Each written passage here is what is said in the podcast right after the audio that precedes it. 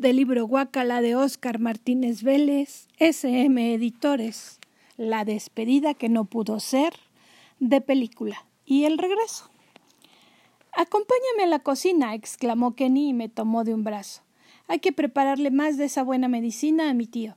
Mientras ella le daba vueltas con un cucharón a líquido violeta de un vaso, le pregunté ¿Nos volveremos a ver? No lo sé, mis papás quieren que me vaya con una tía que vive en Canadá para que aprenda inglés. Quizá en ese momento yo debí decirle No te vayas. Cuando te veo siento mariposas en el estómago, o simplemente abrazarla y darle un beso como en las películas.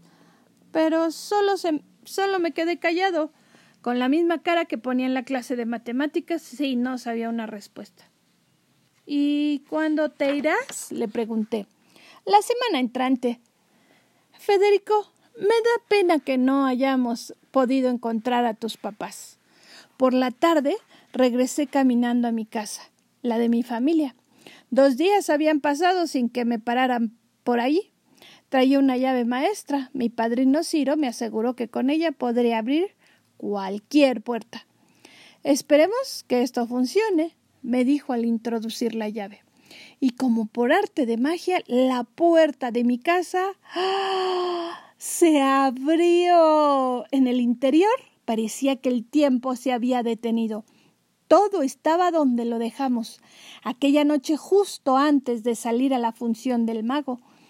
Las pantuflas de mi mamá en la cocina, el periódico de mi papá sobre el sofá, una croqueta mordida del pirata en el pasillo y un vaso de leche que yo no tuve ganas de cenar en la cocina. Recorrí el resto de la casa. Cuando llegué al cuarto de los juguetes y miré mis doce bicicletas, las montañas de pelotas, los yoyos de colores, las repisas llenas de cochecitos, el trenecito eléctrico con su vía tendida por el piso, decidí algo. Mañana temprano saldré a regalar todo esto. Me senté en un sillón, cerré los ojos, me imaginé el resto de mi vida solo y en eso sentí algo en la bolsa de mi pantalón. Metí la mano y saqué el boleto de avión a Japón que había encontrado en el maletín del mago. En ese momento, como un relámpago, una idea se me vino a la mente. Corrí al teléfono, descolgué el auricular y marqué el número de mi padrino Ciro. Tardaron casi un minuto en levantar la bocina. Bueno, contestó Kenny. Tenemos que ir al teatro donde el mago desapareció a mis papás. ¿Al teatro? Sí, es urgente. Deja de hacer preguntas. También dile a mi padrino que vaya. Y no se les olvide el tirulirulín. Nos vemos allá.